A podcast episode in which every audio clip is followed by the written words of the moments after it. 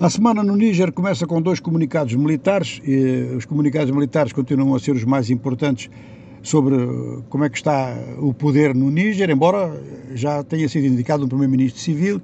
É importante essa indicação, já falámos aqui nisso, é um, é um ex-ministro das Finanças do tempo da ditadura de Mohamed Tandja, que mantém um partido político e que mantém algum apoio popular, e isto pode significar uma base de apoio civil para os militares do Níger, que estão-se a mostrar muito relutantes nas negociações, tanto com a CDAO como parece com os Estados Unidos.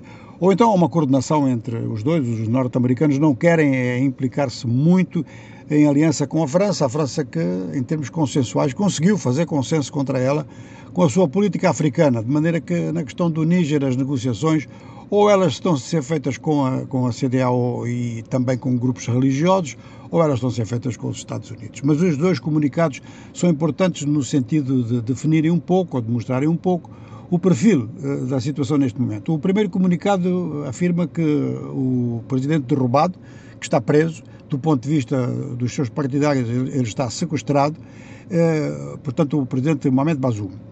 Eh, os militares dizem que têm provas para o levar a julgamento por alta traição.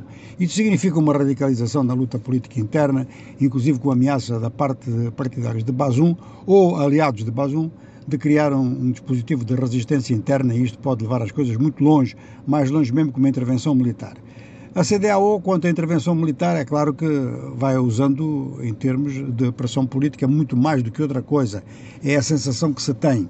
Mas as sanções económicas, e isto é um segundo comunicado dos militares, eh, estão realmente a prejudicar bastante estão a, estão a afetar muito a vida no Níger. O Níger é uma economia muito frágil, as sanções, em geral, demoram muito tempo para fazer efeito, mas no Níger, quase imediato. Assim, segundo os militares em Niamey, há falta de medicamentos, há falta de produtos alimentares, eles consideram que isto é injusto e é desumano.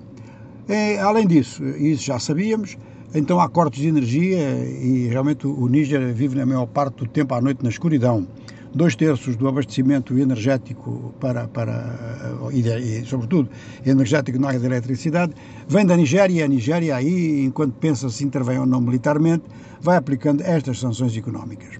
Vamos só concluir com uma nota sobre a República Democrática do Congo, onde decorre em Kinshasa uma mesa redonda sobre o balanço que se pode fazer dos estados de sítio nas províncias do norte do Kivu e na província do Ituri. E é curioso que vários movimentos sociais que têm lutado pela paz agora defendem que a paz no leste do Congo e a liberdade de circulação, por exemplo, só podem resultar de uma vitória militar das forças regulares. É, sublinhamos este aspecto porque em muitos países do, do mundo e sobretudo da África também se chegou à mesma conclusão.